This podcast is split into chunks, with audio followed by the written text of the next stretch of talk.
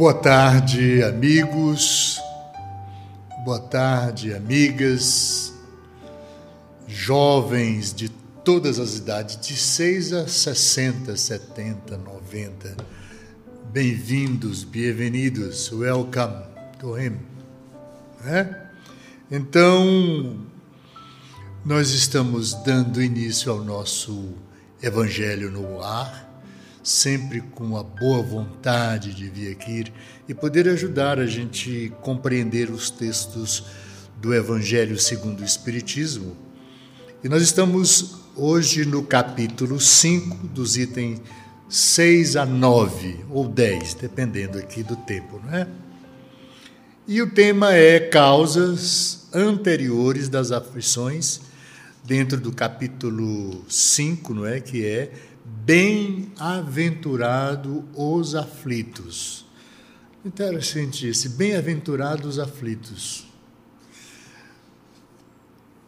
Por que bem-aventurados? Porque a aflição da criatura humana está muito ligada às nossas impropriedades em tempos passados, em tempos transatos.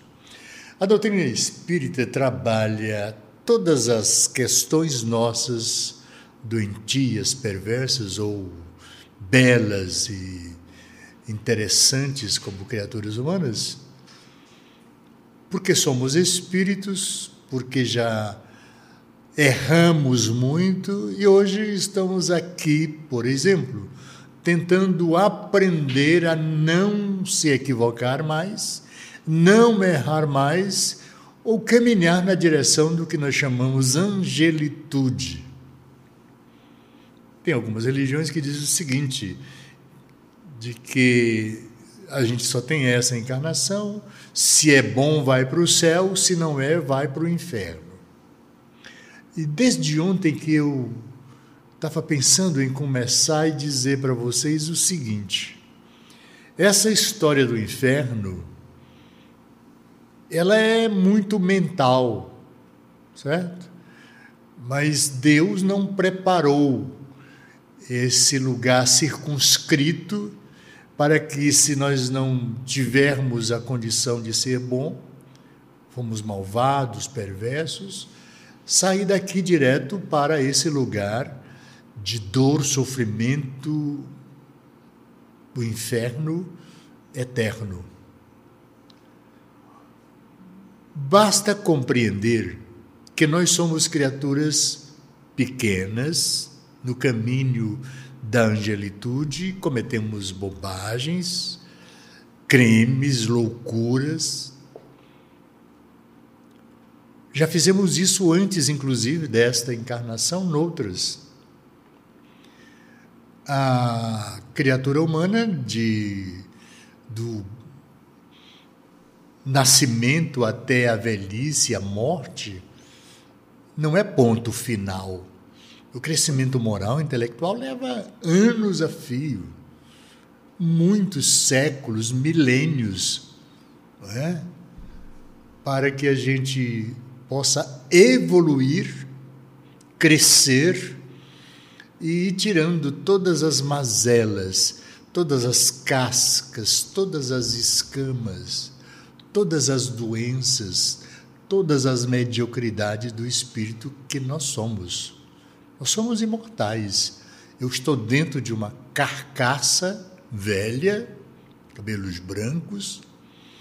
Graças a Deus, há, há algum tempo dentro da doutrina espírita, mas em tempos transatos eu me conheço, eu tenho um conhecimento da minha história momentâneas em séculos passados, onde eu tive grandes oportunidades e perdi a cada uma delas, principalmente gerindo pessoas, poder. Hoje eu não tenho poder nenhum, mas Deus ainda foi muito bom comigo, me deu essa voz e a possibilidade de vir até aqui para a gente conversar sobre estas coisas. E aqui o texto é causas anteriores das aflições. Mas se há males dos quais o homem é causa primeira nesta vida, há outros, pelo menos na aparência, que lhe são completamente estranhos e que parecem atingi-lo como por fatalidade. Tal é, por exemplo, a perda de seres queridos, de criaturas que nós amamos. Eu, no ano de 90, perdi duas criaturas lindas, ou voltaram para casa dois filhos, um sobrinho e o meu filho Ayrton Júnior. É uma dor indescritível. O Cláudio era meu afilhado, é meu afilhado, e ele desencarnou junto com o meu no mesmo acidente, dia 4 de março de 90. Não dá para esquecer. Nunca. É algo inimaginável para um pai que ama, inclusive o sobrinho, como filho, e foi preciso mudar. Então foi este momento aí, esta mudança no roteiro da minha vida, que eu vim parar na doutrina espírita, atrás de uma explicação por que meus filhos foram embora. Porque o Júnior e o Cláudio foram embora no mesmo dia. Foram enterrados os dois no mesmo cemitério, um do lado do outro. O que eu fiz? É? O Júnior, depois de três anos, disse: Pai, eu ia ficar oito anos e tive que ficar treze para o Senhor entender as coisas. Imagina só. Olha que sofrimento para compreender a necessidade de estar aqui. Isso não acontece só comigo e não é uma história gloriosa, é um momento trágico na minha vida. Mas mudou completamente a minha vida. Em algumas coisas. Ainda sou uma criatura medíocre, pequena, como muitos de nós nesse universo todo. Cometemos bobagens todo dia, Claro, tem gente que não faz isso. O Felipe, que está aqui me assistindo, é um príncipe, não equivoca-se. Não é? Olhos verdes, o azuis eu não consegui ver ainda os olhos dele. Mas tem gente que é muito boa, mas tem gente que é bom e sofre. Porque é bom no momento atual, mas não foi em momentos transatos. É disso que eu estou falando e eu estou falando de mim. Não é? Causas anteriores. Mas se há males dos quais o homem é a causa primeira nesta vida, há outro pelo, outros, pelo menos na aparência, que lhes são completamente estranhos e que parecem atingi-lo como por fatalidade. Não existe fatalidade. Tal é, por exemplo, a perda de seres queridos e a de árrimos de família Tais são ainda os acidentes que nenhuma providência poderia impedir. Os reveses de fortuna que frustram todas as medidas de prudência. Os flagelos naturais e as enfermidades de nascimento, sobretudo aquelas que tiram aos infelizes os maiores de ganhar a sua vida pelo trabalho como as deformidades, a idiotia, o cretinismo. É aí, ó. Idiotia, deformidades, não é? Idiotia, cretinismo.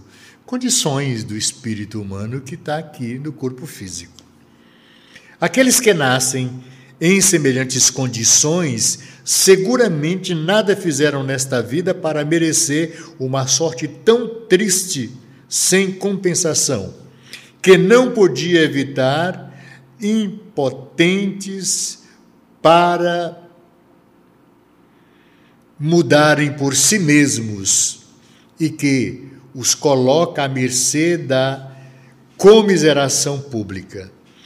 Por que, pois, seres tão infelizes ao passo que ao seu lado, sob o mesmo teto, na mesma família, outros são favorecidos sob todos os aspectos. Na nossa casa, temos irmãos bem superiores na economia, são mais ricos, mais, mais probos, tal, tal, bonitos, olha Jesus e eu estou aqui. Né? Na minha condição de pobreza, de ignorância, disso, daquilo e daquilo outro. Deus é injusto? Não. É que nós precisamos da condição ínfima nesta vida para refazer de iniquidades do tempo passado e construir nesta encarnação um caminho diferente do que foi a encarnação anterior. Sem isso, sem essa reencarnação, não aprenderemos numa vida única ser feliz, ser bom, ser perfeito, para um dia ganhar angelitude. A criancinha do colo já foi homem velho, mulher velha, centenas de vezes. Nos repetimos até um dia chegar à angelitude. Não existe aquela santidade de uma vida só. Todos os santos para chegar onde chegaram, todos os espíritos superiores para chegar onde chegaram. Foi assim. É assim. Não há como mudar. Nenhuma religião sobre a terra dá a salvação, entre aspas, para a pessoa. Modifica caráter, caminhos, bondade, desamor, tudo a gente muda para melhor. Se a gente quer fazer isso. Se a gente pretende, dentro do conhecimento de que nosso crescimento moral enquanto criatura humana neste corpo físico, eu estou enriquecendo o espírito que eu sou para no futuro eu ser verdadeiramente um espírito bom, saudável, alegre, feliz, sem dor, sem mazelas e sem precisar de voltar para o corpo físico, a não ser para uma missão plena de gozos e de dar exemplo à humanidade que ainda tem defeito. Tem muitos homens que são exemplos para a humanidade, que fizeram da sua vida um caminho a fim de serem observados. Francisco de Assis é um desses homens magníficos, espírito elevado demais. Mohandas Gandhi, ou Mahatma Gandhi, são espíritos grandiosos, se diminuíram enquanto pessoa para mostrar o espírito magnífico que são. O Gandhi liberta a sua pátria, a Índia, do jugo inglês sem um ferimento em ninguém. A Índia era escravizada pela Inglaterra. E eis que esse senhor, um homem simples, se formou, foi advogado, foi conhecer aqueles que o escravizavam, foi estudar na Inglaterra, aprendeu tudo de leis e de conhecer aqueles que escravizavam o seu povo. E ele não armou nenhum exército para destruir os invasores da Índia. A Inglaterra foi obrigada a sair da Índia pela omissão de tudo. Eles faziam, plantavam o melhor algodão da Ásia. Eles teciam os melhores linhos da Ásia, do mundo. Então tudo isso iria ia para a Inglaterra. Eles tinham a maior plantação de fumo da Eurásia, Europa e Ásia. E Gandhi foi crescendo e mostrando para o povo não vamos mais tecer o linho deles. Não vamos mais plantar o algodão que eles querem. Não vamos vestir a roupa e o linho que eles nos obrigam com o algodão que a gente planta. Então cada um fazia aquelas batas simples, comuns, roupas e aquele linho do que eles pelo algodão que produziam produziam lá na Inglaterra, eles deixaram de usar isso. Acabou. O Gandhi andava com lençóis envolto, toalhas. Era assim. Lenços na cabeça, essas coisas.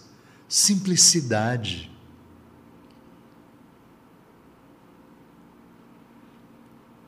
E levou o seu povo à vitória.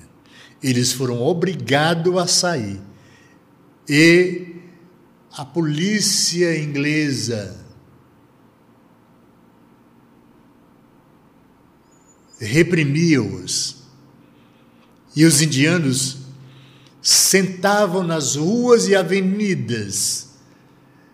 E o agressor saía atirando, até que o dirigente inglês teve a observação, a noção de observar aquela situação eles atiravam neles, eles não reagiam. Sentados no chão, eles metiam o rifle, atiravam, eles nem se mexiam.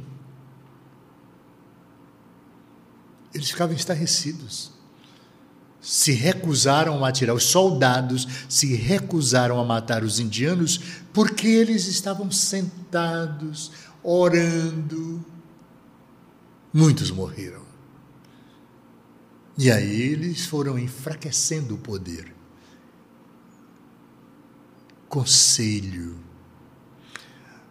Tem uma história do Gandhi magnífico para você ver quem é o Gandhi. A, a Índia produzia muito fumo, o Gandhi fumava.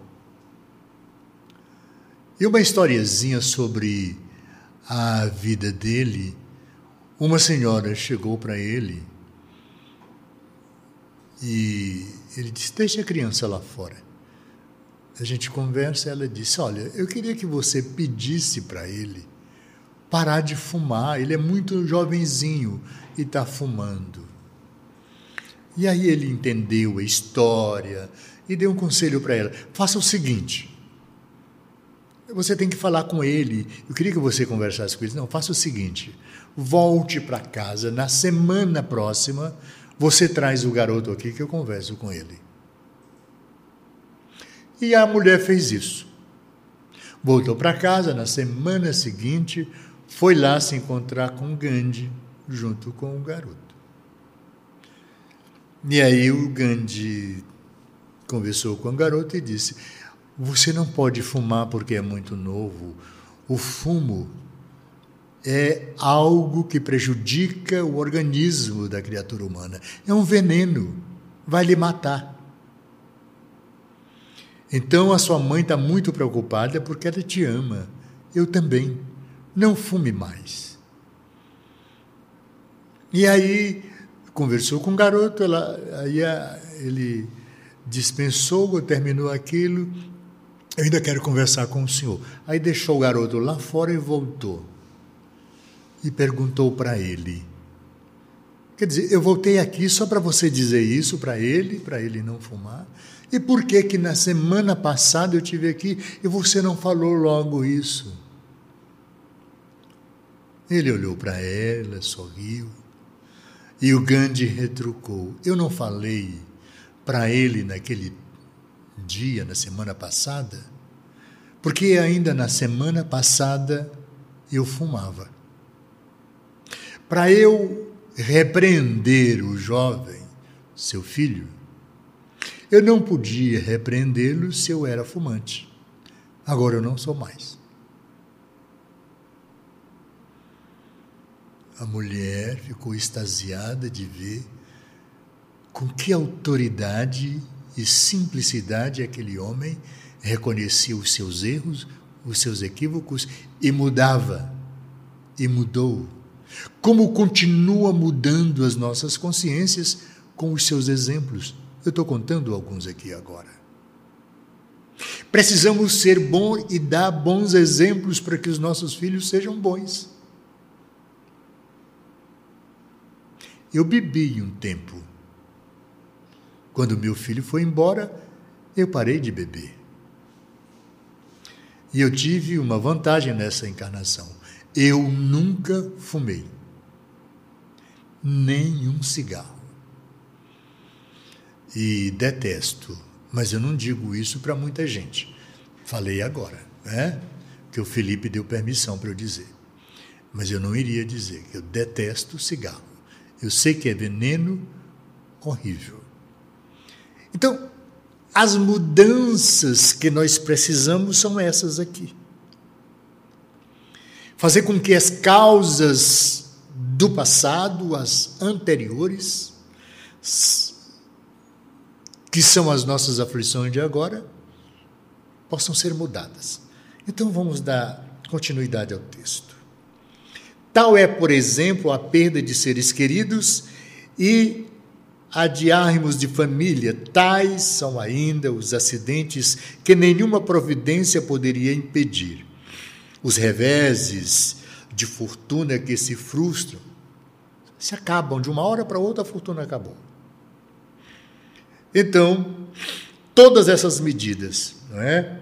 Os flagelos naturais, as enfermidades de nascimento, sobretudo aquelas que tiram aos infelizes os meios de ganhar a sua vida pelo trabalho, como as deformidades, a idiotia e o cretinismo, não é, Felipe?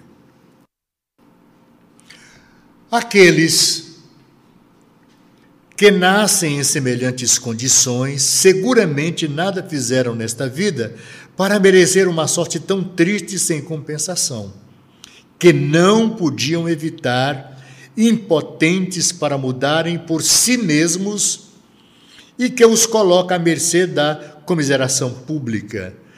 Por que, pois, seres tão infelizes ao passo que ao seu lado, sobre o mesmo teto, na mesma família, outros são favorecidos sobre todos os aspectos?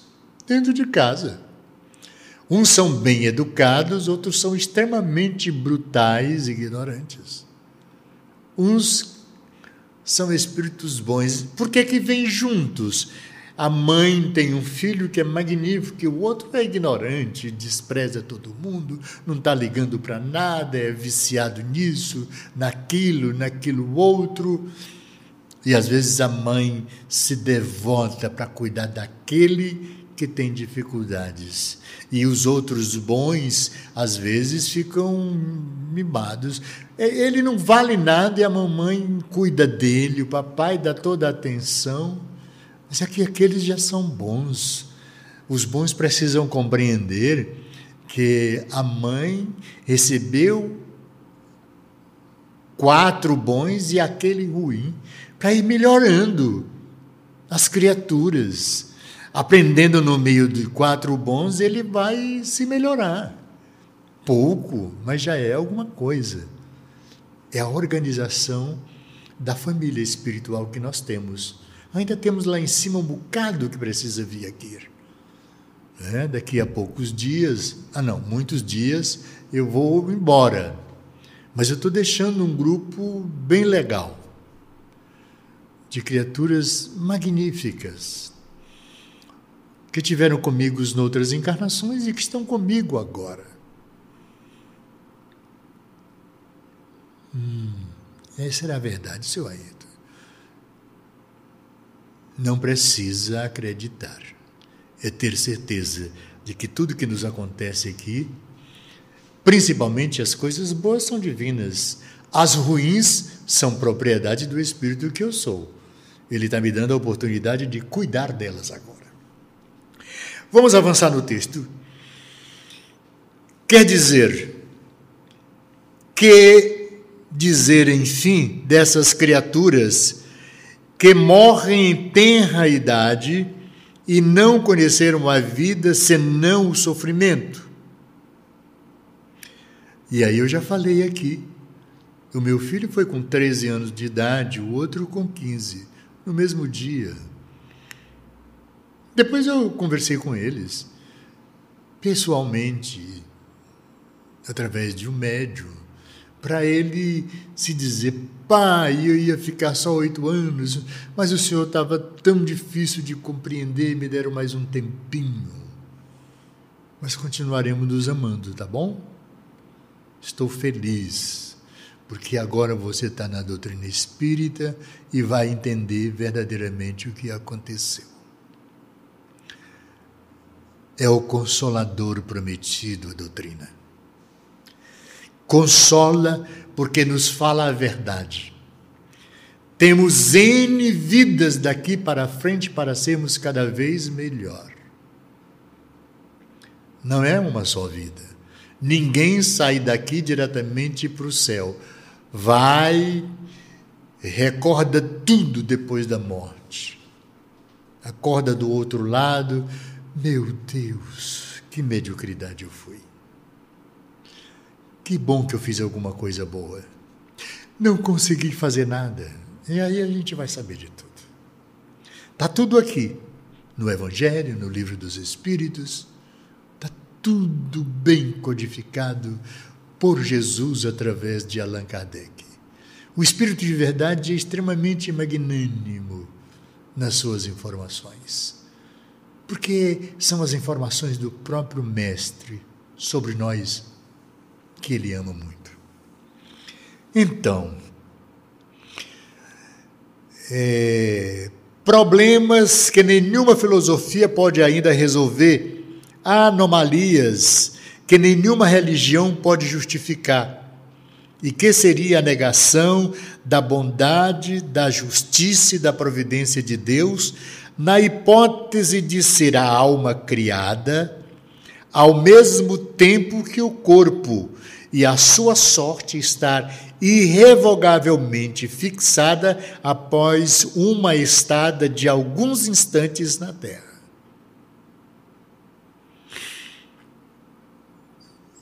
No tempo espiritual, uma, duas horas nós estamos aqui.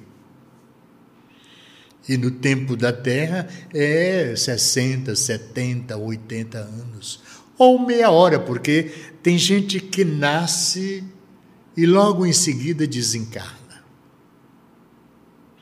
O espírito precisa desse desencarne. Ele gesta no útero da mãe, fica ali nove meses, nasce Daqui a 15, 20 minutos, um dia, ele desencarna. Só precisava desse exercício. Às vezes, ele chega no útero, mas antes da formação completa, para o nascimento, ele volta. Tem alguns resquícios de ódio com a mãe ou com o pai. E o espírito às vezes se nega, eu não vou com ele agora, não vai dar certo. Ele se recusa e morre no útero da mãe. Ele quer isso. Não é culpa da mãe. É culpa dos dois. Se odiaram há muito tempo e o espírito não conseguiu perdoar a mãe, ou o pai, ou os dois. Então se recusa e volta do útero. Ah, como isso acontece todo dia. Mas a gente consola a mãe. Fique à vontade, não tenha medo, ame-o. O tempo que teve no seu útero e alguns instantes no colo. Ele vai lembrar do seu sentimento de amor quando o acalentava no seu útero, aqui, na quintura interior. Então, que fizeram essas almas que acabam de sair das mãos do Criador para suportar tantas misérias neste mundo e merecer no futuro uma recompensa ou uma punição qualquer quando não puderam fazer nem o bem nem o mal. Não fizeram nessa encarnação, mas fizemos em outra, anterior. Há N encarnações minhas anteriores, sua, nossa, do Felipe. O Felipe não seria tão inteligente com a informática, não é? Se não conhecesse antes. Eu não entendo bolufas, não é? Mas fico muito agradecido pelo Felipe, pelo Vitor, que é outro amigo que eu tenho, filho do coração, que é um, um gênio. Eu fico até com vergonha de perguntar as coisas para ele. E tudo são bobagens. Ele, não, mas é assim, assim, assim. Quando eu vou meu Deus, que bobagem. É isso. Não compreendo, não compreendo. E é bom perguntar para aprender. Ouvir com atenção para aprender, não esquecer mais. Formar-se no momento atual. Aprender a amar. Então repete-se um, um casamento, dois, três, quatro. Eu tenho um filho que já teve dez. Não é? Elas querem ele também. Às vezes fica três meses só, casa com outra. Não é, meu filho? É. Onze mulheres. 14 filhos. Ou 13, eu perdi a conta. 13 ou 14. Esse é o processo. E um dia perguntei a um amigo espiritual por que tanta gente diz quem tirou vida tem que devolver vida. Entendeu? Tem que cuidar de vida. Eu não tive tantos, mas tenho cuidado de muita gente, graças a Deus. Cuidei de um monte de gente, amo muita gente que precisa do auxílio, da conversa, do apoio, do sentimento do amor para se promover aqui e agora. Ter coragem de enfrentar as vicissitudes da vida. O Evangelho no ar é para que a gente compreenda isso, não é? Então, que fizeram essas almas que acabam de sair das mãos do Criador para suportar tantas misérias neste mundo e merecer no futuro uma recompensa ou uma punição qualquer, quando não puderam fazer nem o bem nem o mal. Explicamos. Entretanto, em virtude do axioma de que todo efeito tem uma causa, essas misérias são efeitos que devem ter uma causa.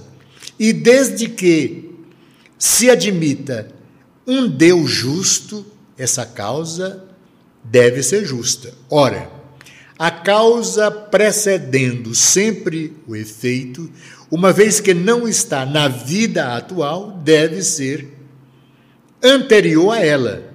Quer dizer, pertencer a uma existência precedente, numa vida anterior. Então deixamos lá muitas mazelas. Eu agora vou senti-las sobre mim. Eu fiz contra os outros, agora sobre mim. Para experimentar.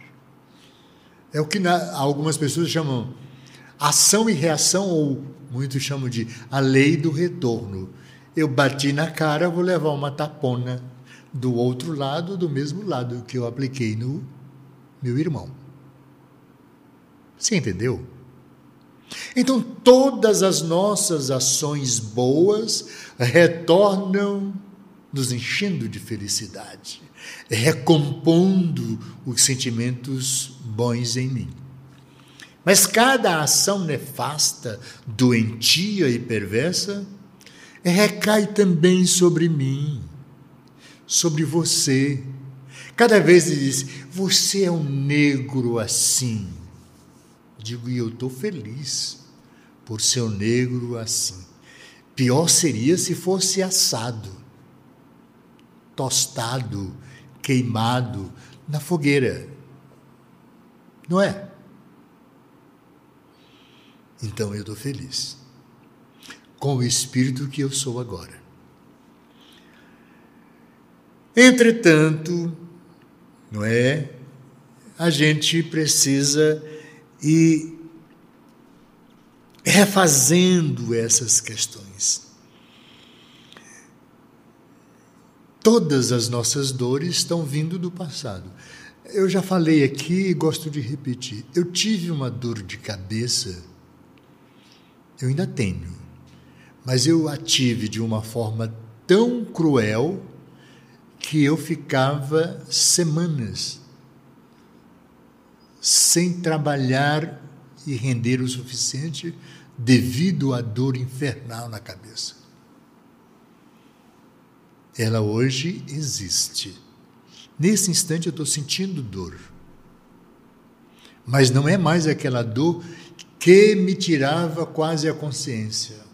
Deitava, dormia, tomava aí o, o, o, o melhor remédio feito pela minha mãe, a dona Chicô, ela fazia um café bem forte, uma xícara quente, aquele café retinto. Naquela época, o café era feito com açúcar queimado. Imagine aquele mel quase, quase amargo também. Não é? Era grosso, mas era amargo. Né? Botava só aquele pouquinho de açúcar e eu tomava aquele café quente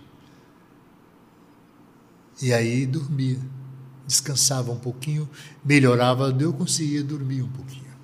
Um dia desse, conversando com a Janine, doutora, e aí falando para ela que ela fazia esse remédio, disse: Pois é, o café tem a cafeína, que passa dor. E ela intuitivamente me dava um café forte.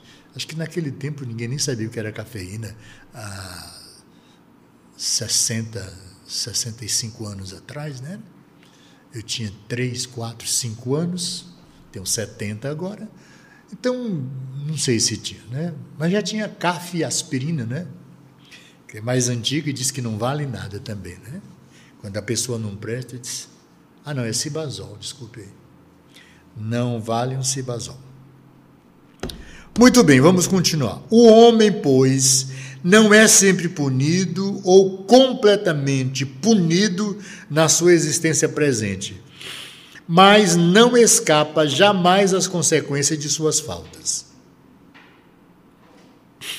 Então, se o Felipe não pagar tudo agora, ele um dia vai pagar. Geralmente, quando eu fujo assim de repente, é por uma necessidade. Eu vou explicar para vocês. De vez em quando, eu tenho que usar isso aqui. Essa é a doença que eu tenho agora. Eu tenho uma secreção nasal o tempo inteiro. Faz parte de melhorar a dor da cabeça. Então é uma forma de me curando um pouquinho, né? Para entrar no outro parágrafo, eu quero agradecer a Luciana Machado, a Helena Araújo Gomes presente, Solange Silva, Carla Rosana de Freitas, boa tarde. Roselane Duarte, querida, boa tarde. É, o Rafael Reis, boa tarde, um abraço. Ah, filho do coração, um beijo no seu coração, saudade, meu filho. Está lá em Brasília, Tânia Maria Caldas Queiroz. Essa é outra criatura linda. Todo dia eu rezo com ela e para ela. É magnífica essa menina. Tânia Maria Caldas Queiroz. E ela se repetiu aqui. Gratidão, meu amigo do coração. Ela falou antes: Deus abençoe você sempre. Ah, que bom. Tânia, um beijo no coração. Tem outras pessoas aí. Ah, no YouTube. Anícia Fontinelli está no YouTube, é? Elis Patrícia, me dando boa sorte. É, estou ouvindo esse canal pela primeira vez. Ô Elis Patrícia, pois continue aí ligada. Tem também no, no site da própria rádio, na internet, no Facebook do Caridade Fé, Está no mundo todo. Quer mais, Felipe?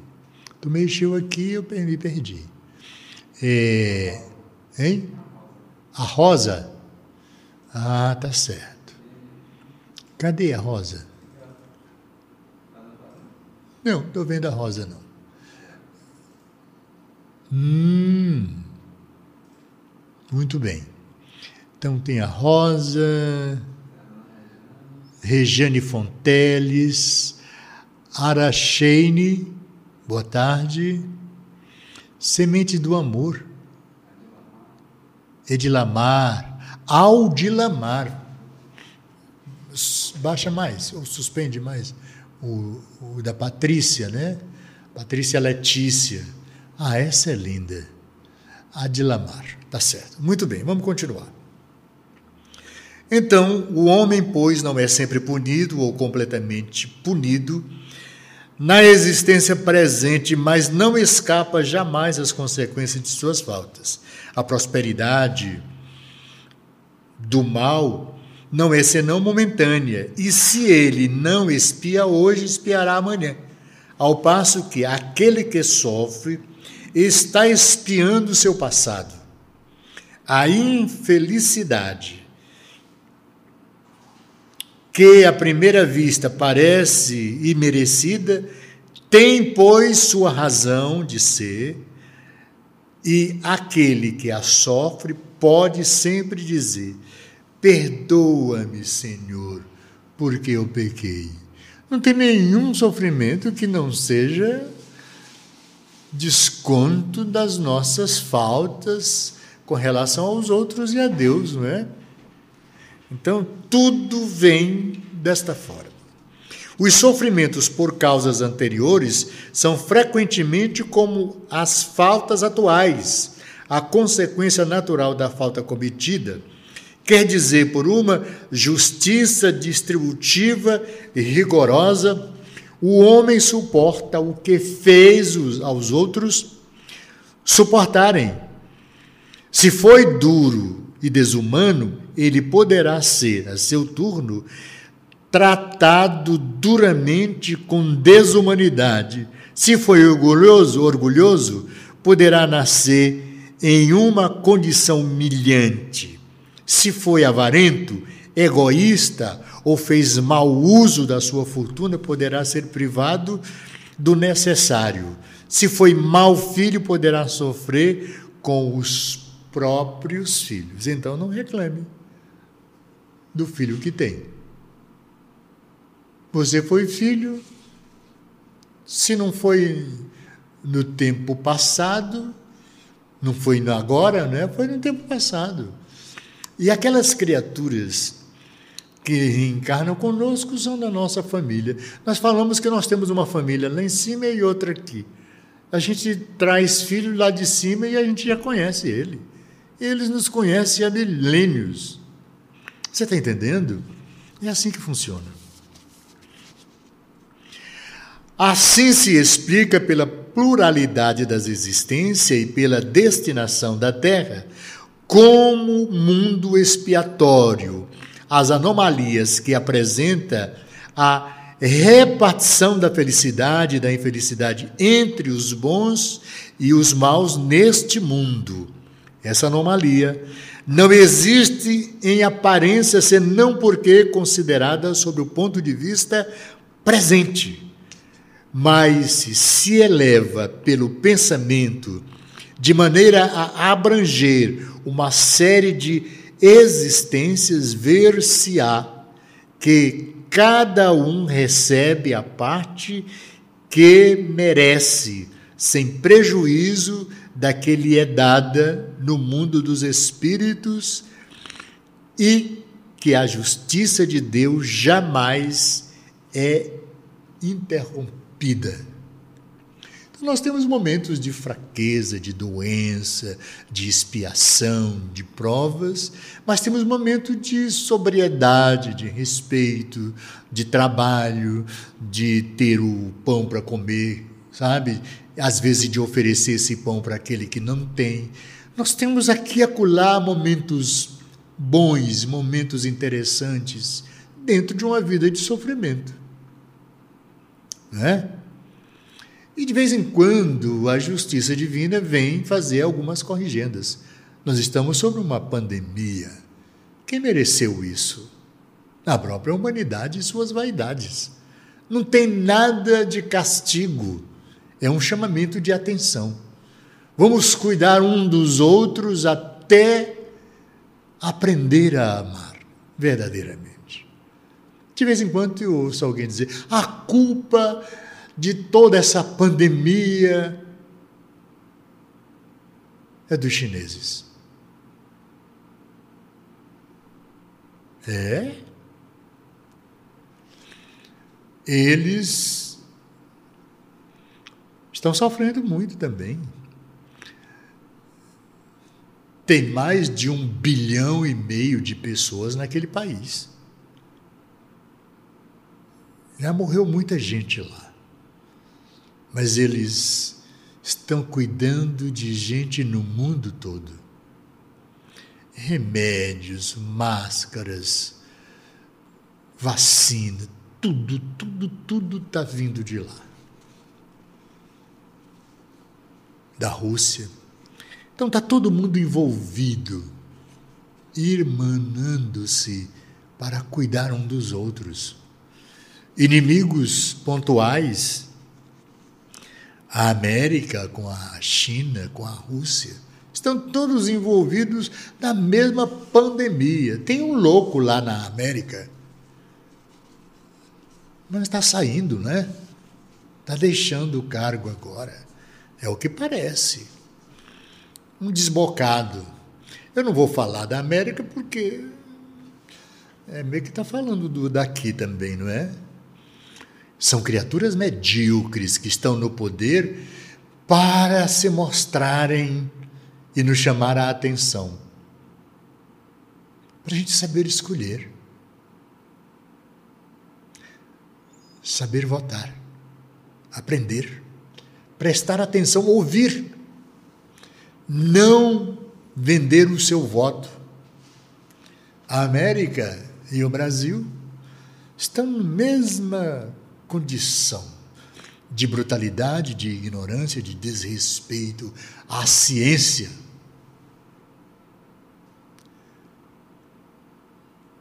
Sinal dos tempos.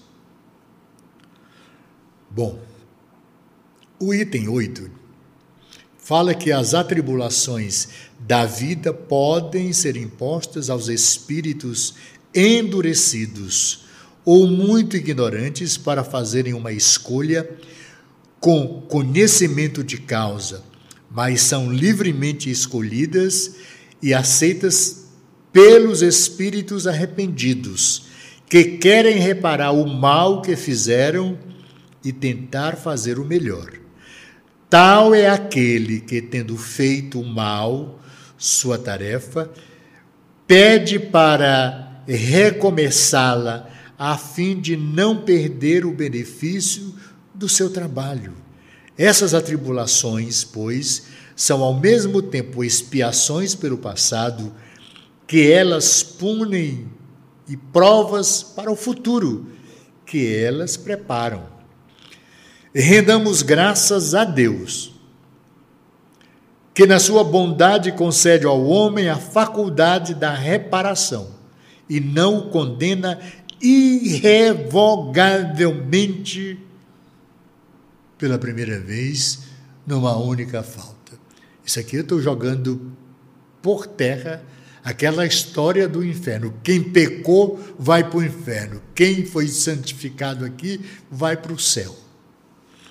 Esse inferno e aquela combustão infinita dos espíritos pegando fogo, tudo história. O sofrimento está aqui como está do outro lado. Os mundos são parecidos. O mundo espiritual é paralelo ao nosso. Os nossos entes queridos estão convivendo conosco em espírito. Alguns de nós vemos, outros não. Que bom que a gente não vê. Alguns só escutam.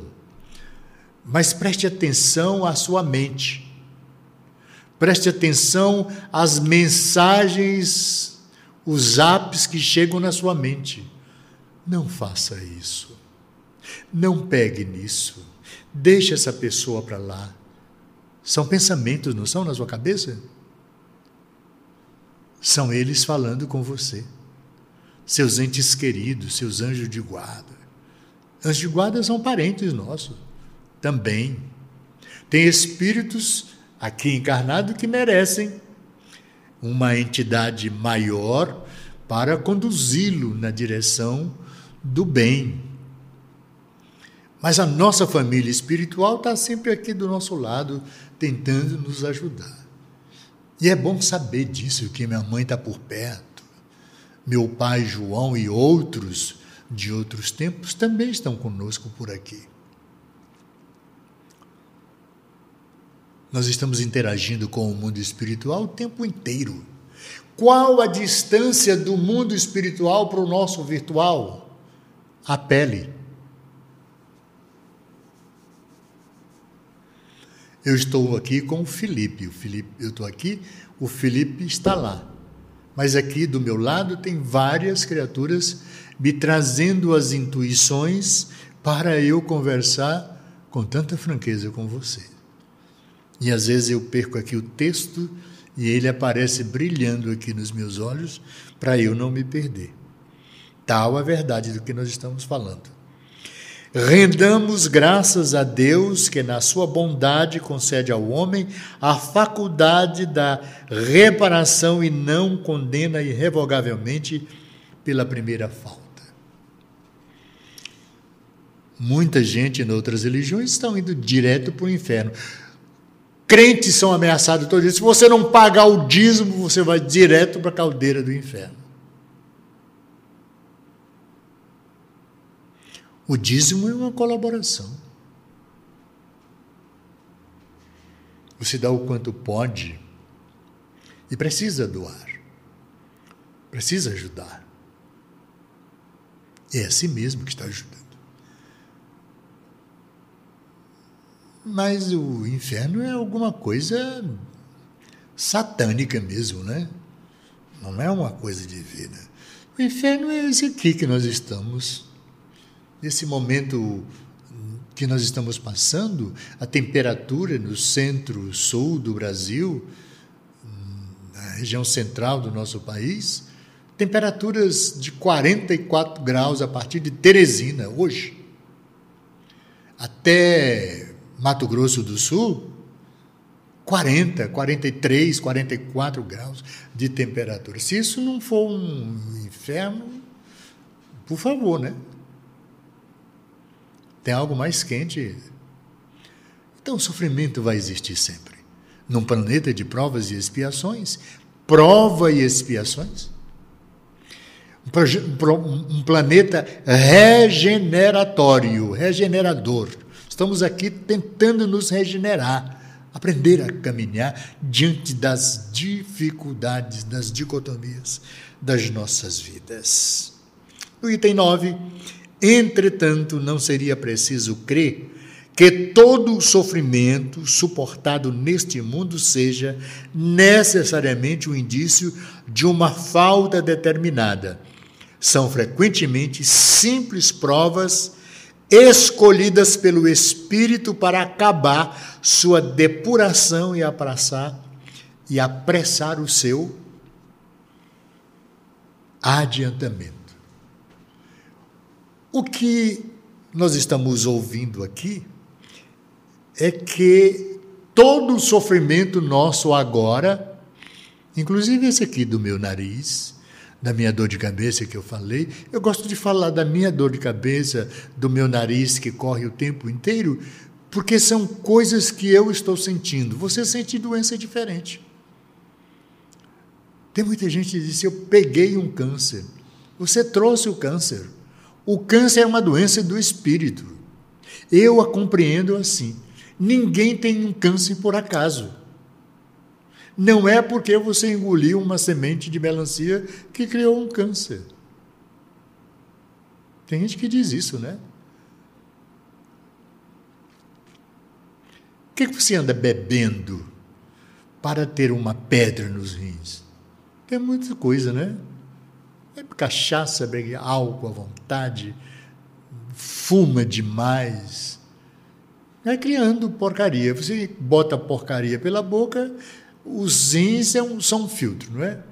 Você sabe que você bota na boca, o intestino transforma isso, tira tudo quanto não presta, a gente joga fora, ele pega um líquido que vai transformar em energia, chamado sangue, que sai do estômago, passa pelo fígado, do fígado é filtrado pelos rins, aí tem o baço também para ajudar, recebe ali uns sucos pancreático, suco gástrico no estômago, pâncreas oferece um pouquinho, depois vai tudo filtrado pelo fígado, não é?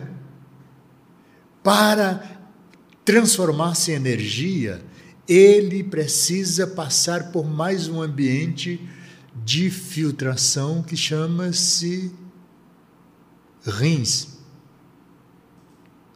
Dos rins é que eles saem como energia na direção do cérebro pela espinha dorsal, aquele, aquela veiazinha branquinha em, alguma, em alguns casos, que é um nervo, né? Ligando o cérebro a todas as fiações do organismo físico. Ou seja, esse, essa, essa essa ligação do corpo físico até o cérebro é parte do cérebro. Né? Na coluna vertebral tem aquela medula que liga o organismo todinho, recebendo todas as veias para levar a energia, o sangue, para oxigenar o cérebro.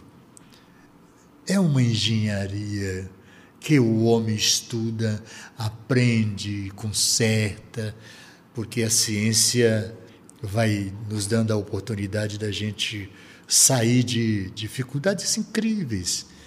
A medicina está assim, não é? Então, a gente adoece e a gente mesmo cura. Mas a cura principal precisa ser não só no corpo físico, o que nós estamos fazendo aqui é tentando lhe mostrar nas entrelinhas do Evangelho do Mestre e nos comentários dos Espíritos como cuidar do Espírito. Cuidando do Espírito, como nós estamos falando aqui, a gente vai cuidar também do corpo físico. Se cuidar do espírito agora, na próxima encarnação, eu venho com um organismo melhor. Verdade. O Felipe estava perguntando isso, por isso eu estou falando. Tais são, mais especialmente, essas pessoas de instintos naturalmente bons, de alma elevada, de nobres sentimentos inatos, que parecem não ter trazido nada de mal de sua precedente existência e que suportam com uma resignação toda cristã as maiores dores, pedindo a Deus para suportar sem lamentações. Podem-se, ao contar ou considerar como expiações as aflições que excitam as queixas e compelem o homem à revolta contra Deus. Esfria a alma, esfria o ânimo, acalma os nervos, sente a dor, ela vai passar. Se estribuchar, vai doer mais. Se lamentar, se culpar a Deus, ah, o sofrimento que não excita lamentações, pode sem dúvida ser uma expiação, mas é o indício de que ele foi antes escolhido voluntariamente do que imposto e a prova de uma forte resolução, o que é um sinal de progresso. Sabe o que esse texto está dizendo? que grande parte das nossas dores são pedidos nossos, expiações que trazemos, somos nós mesmos os responsáveis. Eu pedi a minha dor de cabeça. Não é? Mas Deus é ótimo, dá ao homem a oportunidade de corrigir. Olha aqui. Não me enxergo lá na tela. Né? Deixa eu ver. Ah, ótimo. Recursos materiais para esconder a minha nudez, para lutar contra suicídio. Como é o nome aqui da semana? Setembro Amarelo. Para a gente lembrar que a morte é certa, mas não precisamos apressá-la. Vamos continuar que velhinho vai encolher. Enquanto tiver energia vital, vai ficando. Cada dia mais sentindo mais dores. Não reclama. Precisamos dela. Ela é o remédio para o espírito humano. A dor é o remédio. Eu sei disso hoje, mas tive que vir para cá para aprender. E quero te dizer, estou melhor. Vamos estar melhor. Você vai ficar melhor. Ame. Não é? Eu vou ler aqui um pouquinho desse, desse ideia. E Felipe, eu vou terminar. Você não quer que eu fique mais? Quem apareceu mais aqui? Aqui está parado. Muito bem, o sofrimento que não incita lamentações pode, sem dúvida, ser uma expiação, mas é um indício de que ele foi antes escolhido voluntariamente do que imposto, e a prova de uma forte resolução o que é um sinal de progresso. Quando eu peço a expiação, eu estou como espírito crescendo. Eu preciso da expiação para que eu seja melhor e Deus me concede. Os espíritos não podem aspirar à felicidade perfeita senão quando são puros. Toda mancha lhes interdita a entrada nos mundos felizes se tivermos ainda cheio de ódio, de vontades, de discriminação, de doenças psíquicas, mentais, como vamos evoluir? Como vamos crescer? Vamos merecer. Se eu não sair daqui um pouco melhor, eu vou voltar com um corpo pior do que esse. Perdi uma encarnação de 91 anos de idade. Eu só tenho 70 agora. Mas eu vou até uns 90, 91.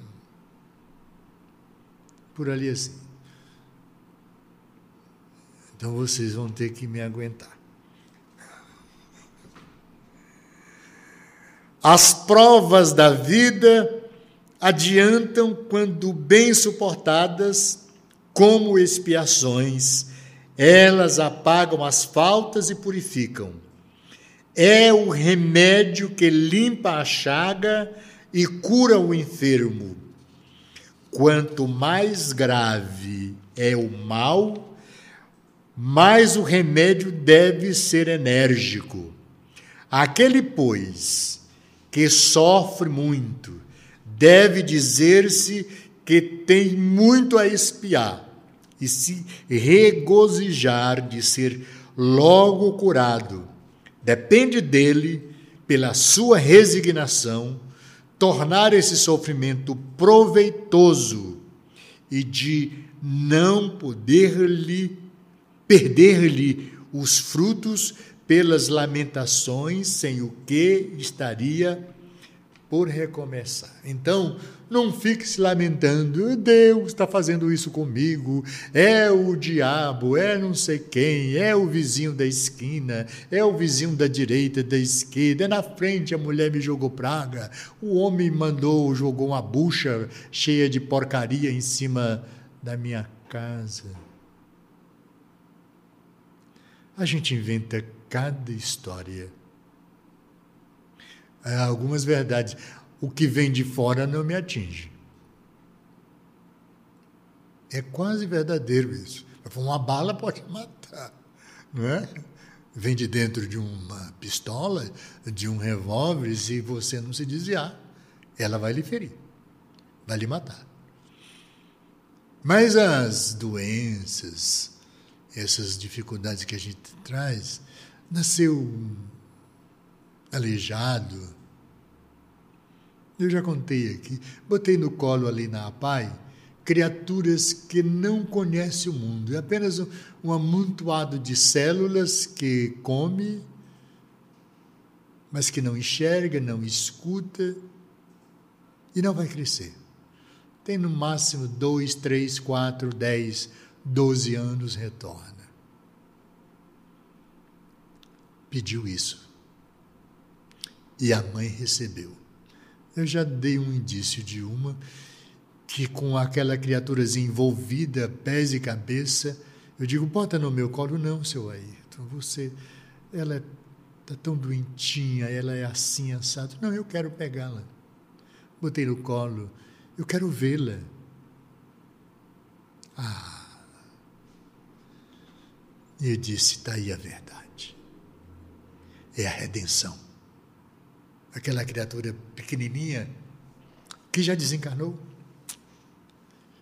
disforme, sem ouvir, sem falar, sem enxergar nada. Quantos anos ela tem, minha filha? Cinco. Aqui no colo. Cinco anos no colo da mãe. Pois é. Ela já desencarnou, já voltou. Deve estar voltando para cá. De novo, um pouco melhor pelo amor que recebeu daquela criatura. O pai deixou a mãe devido à filha. Perdeu a grande oportunidade de ajudar alguém a crescer. Essa é a criatura humana. Em reforma, sempre. Todos os do poder lá, todos os do poder aqui, merecerão a justiça plena, divina, da natureza. Ninguém escapa. A arrogância, o olhar para o lado para não ver fulano ou cicrano é bobagem. Vai voltar cego da outra vez. Você está entendendo? É assim que funciona. Prestemos atenção no outro, vamos ouvi-lo. Batem, às vezes, 10, 11 horas. Seu Ayrton, o senhor está em casa, estou, eu estou aqui na sua porta. Estou indo aí. Estou tão assim, estou trazendo aqui minha filhinha, meu filho. Me dê um passe. Me dê uma pomada, vovô Pedro. Tenho que fazê-lo. Não posso deixar de fazê-lo. Às vezes é um bom dia. As pessoas se sentem isoladas do mundo, porque passam pela gente, você não dá definição. Bom dia, boa tarde, como vai? Gentileza gera gentileza. Às vezes a pessoa não tem com quem conversar. Eu estou limpando ali a porta da rua, varrendo, tirando as folhas, apanhando com a mão. Seu Ayrton, o senhor está apanhando as folhas com sua mão. Eu disse, eu só tenho isso. O ciscador junta num ponto e eu pego, boto na vasilha. É nobre. E aí eu me levanto e converso com ele. Não, o problema é esse não é problema, é assim, assado e tal. Eu lhe vejo aí, tenho vontade de falar com o senhor. Fale a hora que quiser.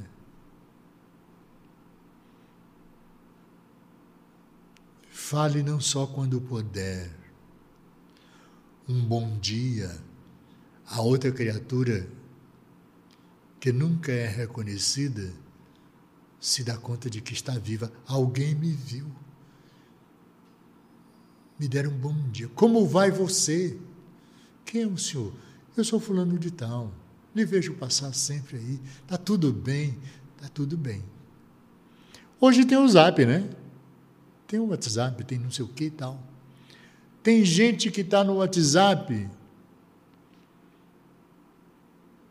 e não diz uma palavra, só recebendo mensagem, mas não dá uma palavra. Ontem eu fiz uma limpeza no meu zap. Mandei um abraço bem para uns 100.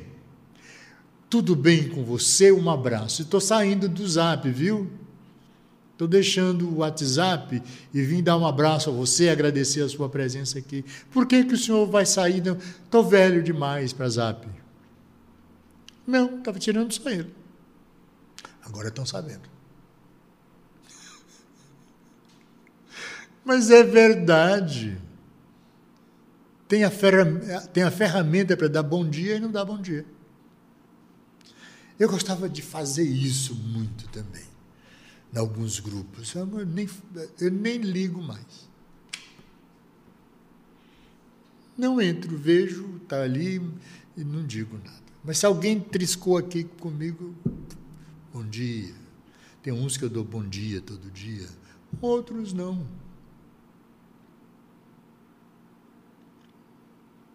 Bota uma mensagem no grupo. Pronto. Que a paz seja convosco, que Jesus abençoe vocês. É importante, sempre importante.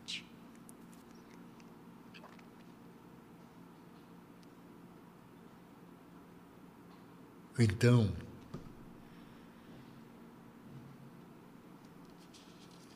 precisamos cuidar deste momento magnífico Bem-aventurados os aflitos, porque eles farão o reino dos céus. No próximo texto, saindo aqui do item 10, nós vamos para o item 11 na próxima semana, que é para a gente discutir o esquecimento do passado. Por que esquecemos o passado?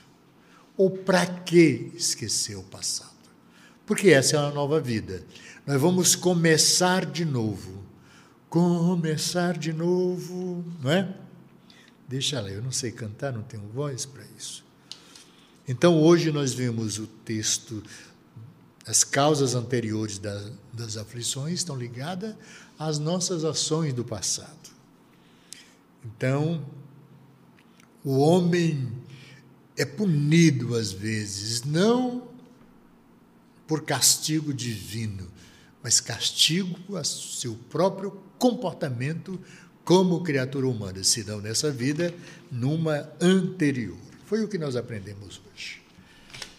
Deus a ninguém pune sem justa causa. Se somos punidos é porque fizemos o mal, se não na vida presente, certamente na outra. O homem que pratica o mal é sempre punido no decorrer da mesma existência? E aí os espíritos respondem: nem sempre. Ele pode ser totalmente punido naquela existência, como pode sê-lo parcialmente ou ainda não receber neste período qualquer punição. Porém, não escapa nunca as consequências de suas faltas. A prosperidade do mal é apenas momentânea. Se ele não espiar hoje, espiará amanhã. Ao passo que aquele que sofre esta expiação no seu passado. E aí é uma outra questão aqui o que se deve o sofrimento do homem. De um lado, as faltas por ele cometidas, seja nesta, seja em vidas anteriores, pela ação de uma rigorosa justiça distributiva, sofre o que fez sofrer aos outros. De outro, em decorrência da destinação da terra como mundo de expiação e provas, onde o homem encarna em virtude de suas imperfeições. Isso aqui é muito importante a gente saber. Né? A nossa encarnação é dado aqui na Terra, é dado a nossa imperfeição ainda. Se foi duro e desumano, poderá ser a seu turno tratado duramente e com desumanidade. Se foi avaro e egoísta, ou se fez mau uso da sua riqueza, poderá ver-se privado até do pão de cada dia. Não são todos, mas muitos daqueles que esmolam já negaram o pão noutros tempos. Esse é o Evangelho no ar. É uma forma magnífica de comunicação. E eu gostaria de poder dizer muito mais, não só do Evangelho, mas também do meu coração. Porque nesse instante, do que mais nós precisamos enquanto criatura humana é do amor, do sentimento do amor. Quem ama não trai, não fere, não mata. Quem ama, perdoa. Então, se existe tanta dicotomia, tantas dificuldades nas nossas relações interpessoais, a dificuldade não é dos outros, é minha. Por falta deste sentimento, que chegou à terra por excelência, com as pegadas do Mestre Jesus. Então, do que eu falo, não siga nada do que eu falei de mim ou dos meus filhos. Siga a tudo do que eu falei do Evangelho de Jesus e da sua passagem no nosso planeta. Siga as coisas que o Mestre ensinou-nos.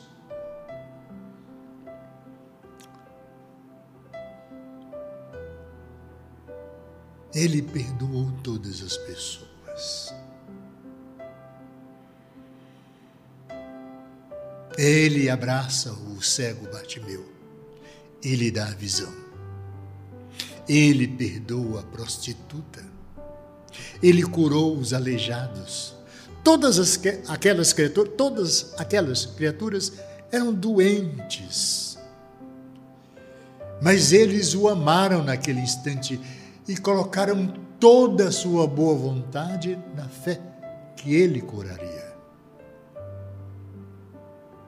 Faça o mesmo.